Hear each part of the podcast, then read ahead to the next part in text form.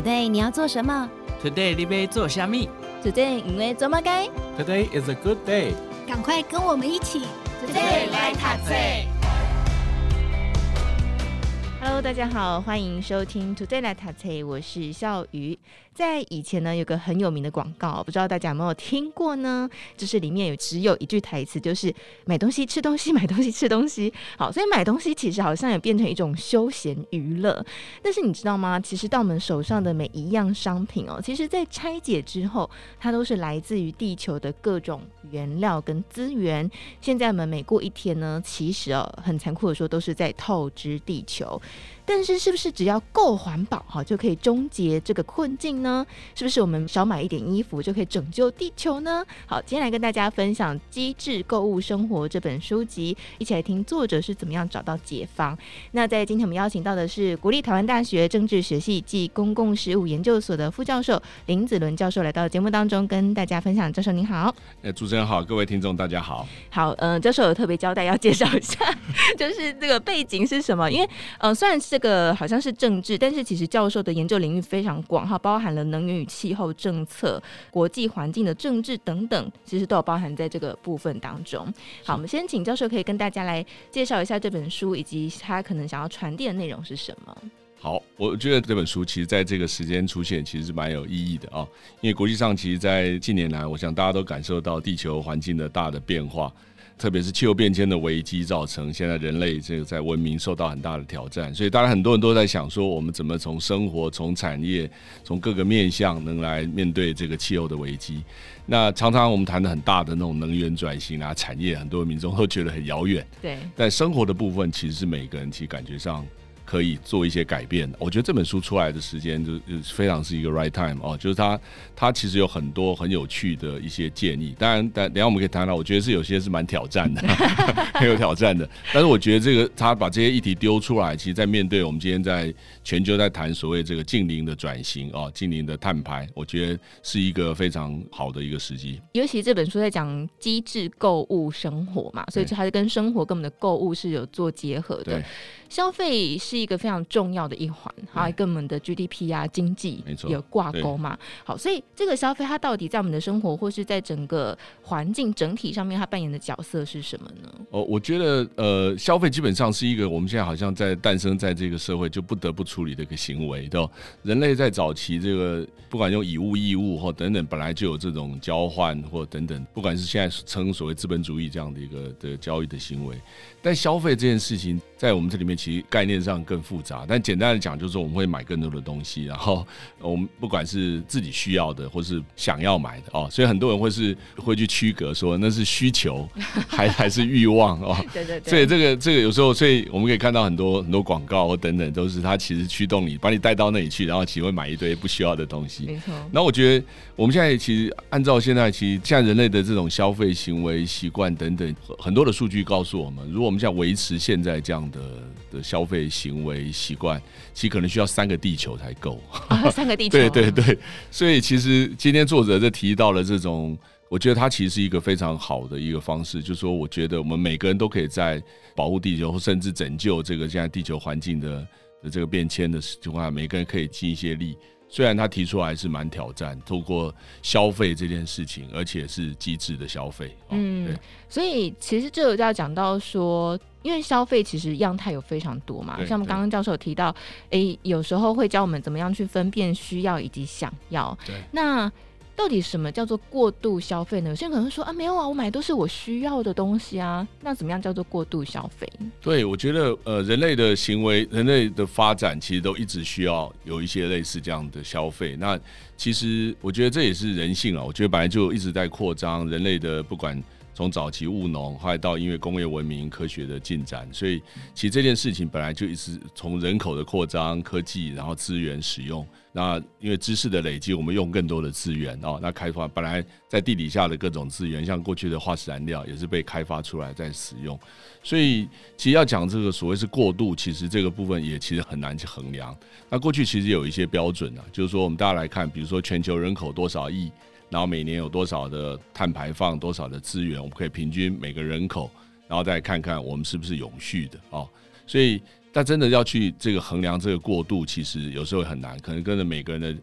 家庭每个人的环境啊，甚至每个人的，甚至在国家的条件下啊，其实都不一样。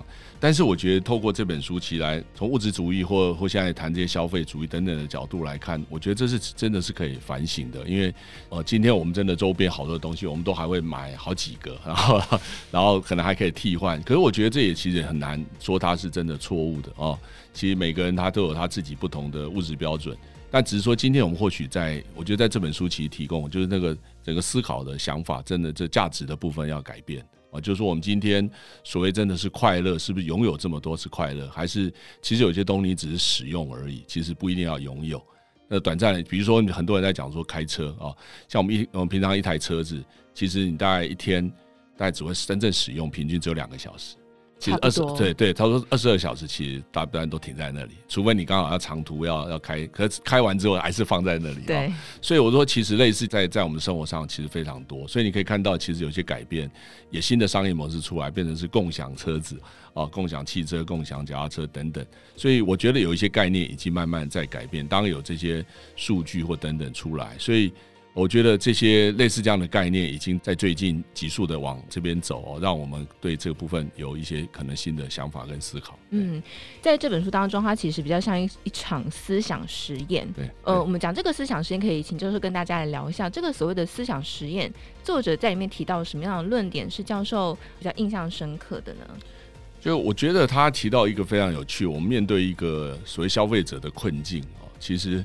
其实大家其实说大家都没有意识到这种过度购买或等些，其实大家都有哎、欸。其实很多人都买完之后，大家就会写出来说：“哇，今天后悔了，后悔买这么多啊！”当然你去旅游，你会去买一堆哦。对啊，对，有时候要犒赏一下自己。所以我觉得这个其实没有什么对错的问题。这也是为什么作者我觉得很有趣，他提到这个消费者的困境，就是说其实每个人的生活价值目标其实非常多，所以有时候在这里满足一下自己的一些东西，当你犒赏一下自己过去一段时间的辛苦。这都没有真的是什么对错的问题，但是我觉得这个他他希望说我们能改变一下，如果这个价值可以不一定透过大量的购买，所以适度的购买应该还是需要的。本来作者提的是很激进的，他是要停止购买啊，超难的。对，他在这边有提到，但是后来发觉他他妥协了啊，他妥协说那我们就减少购买好了。但这件事我觉得在刚开始提出来，其实是真的。大家也都觉得不可能嘛，这是天方夜谭。但是我觉得他在最近这个疫情的这段期间，让这件事变成可能哦。我觉得在这本书他也提到，刚好这个写作大概就在这段时间，他才勇敢的把这个想法提出来。因为我们看到疫情真的让大家的消费减少了，经济行为就几乎。对对，你看我们那个呃两年前哦，还有现在疫情可能大家慢慢走出来了，可是看到两年前那个真的是整个封城啊，整个城市 shut down，然后。呃，很多国家、很多城市区域，几乎街头都看不到人啊，所以那个很多很多的行为，当然他转到线上，但是也是整个经济行为基本是下来的。所以他就看到说，哎，其实当时像从排碳的角度来看，全球减了百分之七，这在过去几乎看不不太可能啊，在这么巨幅的下降。但是我觉得他也付出蛮大的代价啊，生命损失等等经济的很多挑战。但是他从这件事看得出来说，人类透过某些危机或是某些事情减少这个消费，从他的数据看到是减少百分之二十五啊。是可能的啊，当然这是一个蛮激进的。但如果我们不要二十五好了，我们给他打个折啊，十 percent、五 percent，那看起来这件事在两年前或许是天方夜谭，但这个后疫情的时候，或许是有一些机会。对，你看那个把上海封城的时候，像我自己有个朋友是，他也在上海那一边工作，他说呢，那边钱已经完全没有用了，那他们就是用什么呢？就是用哦，我今天有一罐可乐，我就跟你换，哇，可乐很高级哦，可乐可以换鸡蛋、换蔬菜、换肉，哇，所以钱币的价值其实，在那一瞬间。哇，很快就被被被被改变了，对对对，所以我觉得蛮有趣的。对，刚刚您这个意思也是，就是我们过去都是用金钱钱币，可是当你在一个情境的时候，其实变成我们不一定要吃那么多，你每天买那么多，或许这个时候我可以交换，然后透过这些，对，我们看到在，所以疫情我觉得会会某种程度会改变我们这些可能性。我觉得大家在在生活的调整或是不是思考另外一种呃生活的方式，嗯，然后。当然，现在可能我觉得像交通也会改变，现在变成都可以视讯了啊。对，我觉得还有很多人，大家不用一定要跑来见面对面，用视讯也很方便，然后也不会觉得不礼貌了。那减少了国际的这种旅游 travel 哦。那当然有一些还是要亲自去哦，但是有一些 business 的或许透过视讯就可以完成会议。嗯，所以我觉得，其实在在这里面，其实过去这种航空也是一个非常大的碳排放的消费。那我觉得，在透过这个疫情之后，可以重新想象这种不一样。那在家工作也变成很多很正常了，减少了一些不必要的通勤啊。我觉得在这本书，我觉得透过呃这样的梳理哦，那透过这样的刚好一个，我觉得就是一个时间点。这个疫情之前，我觉得这件事提出来，大家就把它当做一个 一个天方夜谭，天方夜谭，或者说好，那有些人愿意做的自我简朴，那 OK 很好。那但是我觉得要把它将变成一个大规模的一个社会改变啊。我觉得并不是完全不可能啊，从今天来看，真是一个天时地利人和啊，对不对？对。但是因为像我们刚刚有提到，就是说当整个经济呃因为疫情整个经济停摆的时候，其实会发现，当然很多人生计可能也受到影响哈。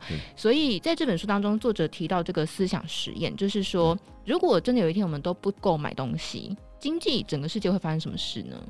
我我会觉得这这个真的很难讲。我觉得以今天来看，我们今天客观在衡量经济这些指标就，就就完全会乱了套了哦。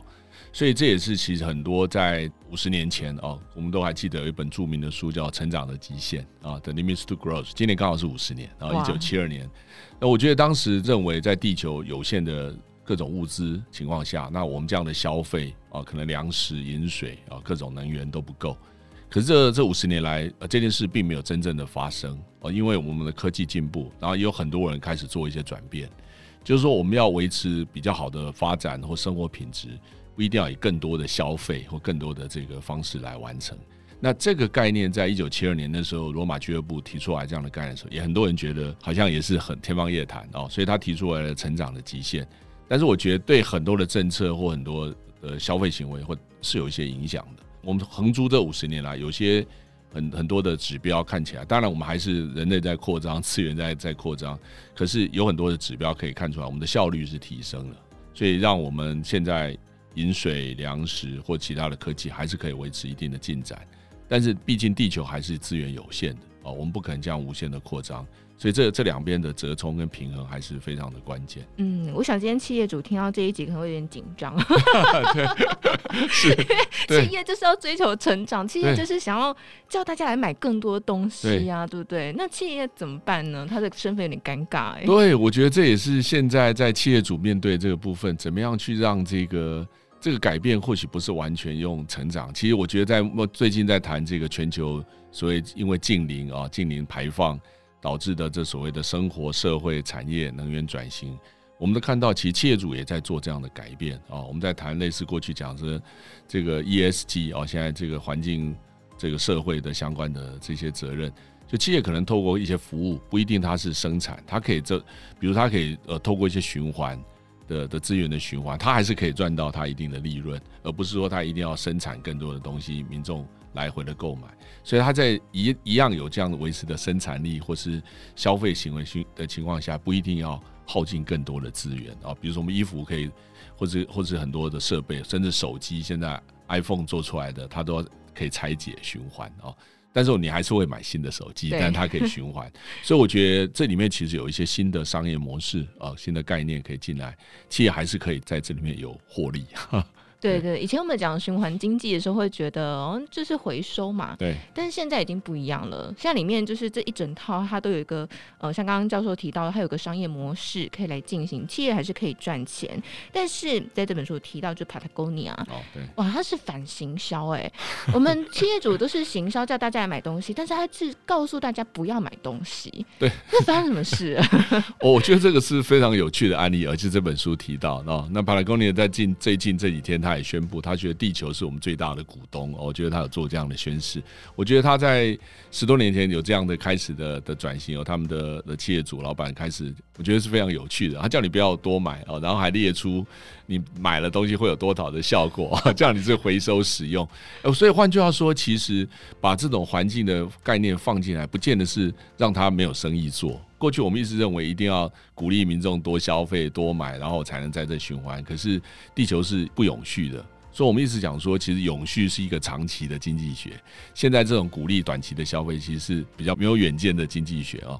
所以永续环境这个是长期的经济学。所以我觉得他这个就真的就反映了这个概念。他叫你少买，然后他也做一个，也还可以满足你各种样式的，然后东西比较好，可以回收，可以撑的。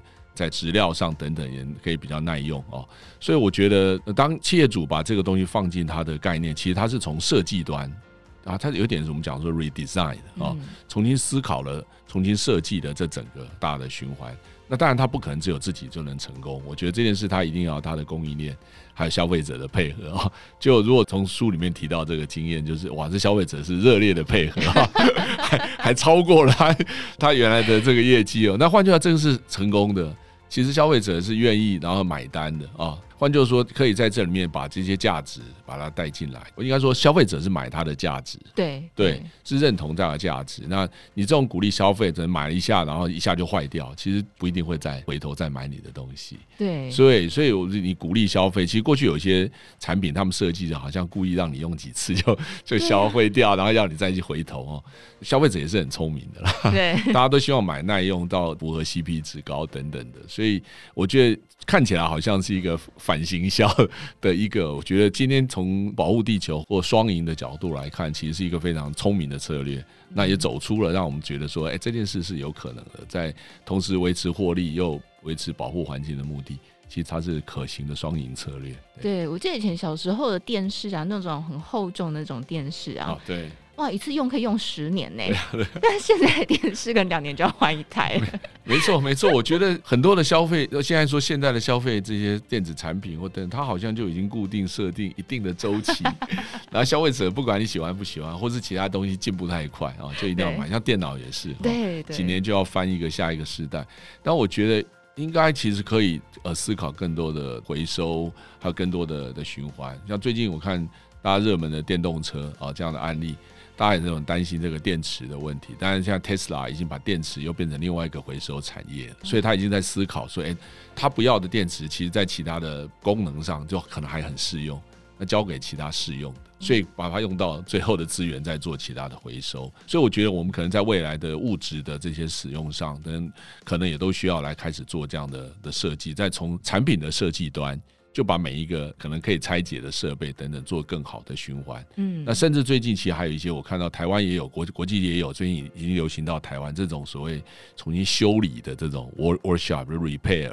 过去我们大家现在大家没有人想要去修理啊，就觉得维修好麻烦，然后在那几百块之间，就好像觉得买新的划算哈。可是有一些东西你舍不得丢掉啊，不然我很多理由哦。对对，所以像我自己。所以前一阵在整理 CD 啊，那 CD 大概这一个时代都没有，大家都是电子的。CD 很多、欸，对你 CD 很多，那个留了。那后来我有一台那个音响就坏了，那其实那一台音响，因为少数现在已经很多找不到播放 CD 的，对。对那那一台其实我觉得很棒，它可能只是转轴坏而已，它并没有坏掉。所以我一直在犹豫，到底是要买新的还是还是可以去修？可那已经很久的，大概快二十年的的的 CD 了。所以你看，所以这让我陷入一个这个今天做这书里面提到的消费者困境。哎、欸，教授北投有一个很会修旧家电的 哦，真的真的哦，对哦，那很 棒啊。对对对，我真的觉得这个会会是一个潮流哦，会是潮流，因为大家很多。我们的传传统的习惯，真的还是很很多很习物的，或是有些物品你用久是有感情的，对，其实你不想把它抛弃，所以我觉得搭配了这个作者的一些比较激进的思考啊，那再加上我觉得呃行为的改变，如果今天有近邻，为了气候变迁啊这个减缓的的议题哦，我觉得是是需要消费者是需要做一些事情。嗯，真的。那作者在这本书当中，他除了提到 Patagonia 的这个反行销的案例之外呢，他里面有提到一个蛮有趣的，就是狩猎采集文化啊，叫做他去了纳米比亚，在这里有一个群体，他们是用狩猎采集文化，他们不会。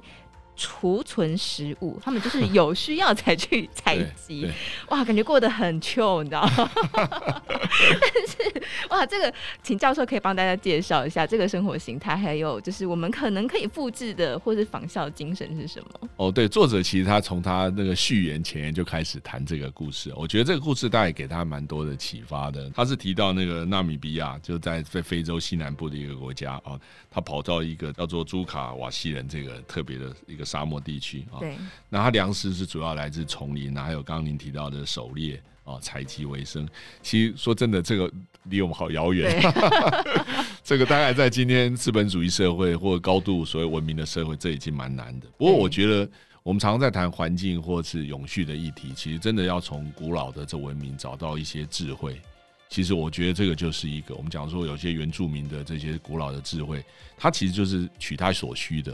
那他连这个他们去采集的这些弓箭等等，他们都都觉得刚好适量就好，而且是用他们采集的这些动植物留下来的骨头啦等等来做这些相关的设备。所以你可以看到，我觉得这已经非常贴近呃自然的的部分。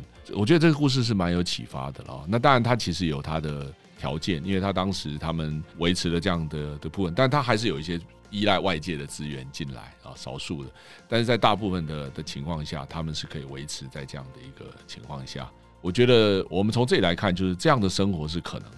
但是是现在现在是不是真的有办法大规模的？我们觉得还在还可以再来看。就像他说是一个思想实验。就是说，我们存在一些对照组，对，哎，那我相信在很多，包含现在欧洲还有很多社区哦，比较小的社区，其实有很多类似这样的开始的，就居民他们自己形成一些社区网络，在一些符合自然环境条件、能源也自主，他们用这些农业的废弃物制造能源，然后提供电力或现在的所需哦。其实欧洲现在有很多这种百分之百的能源。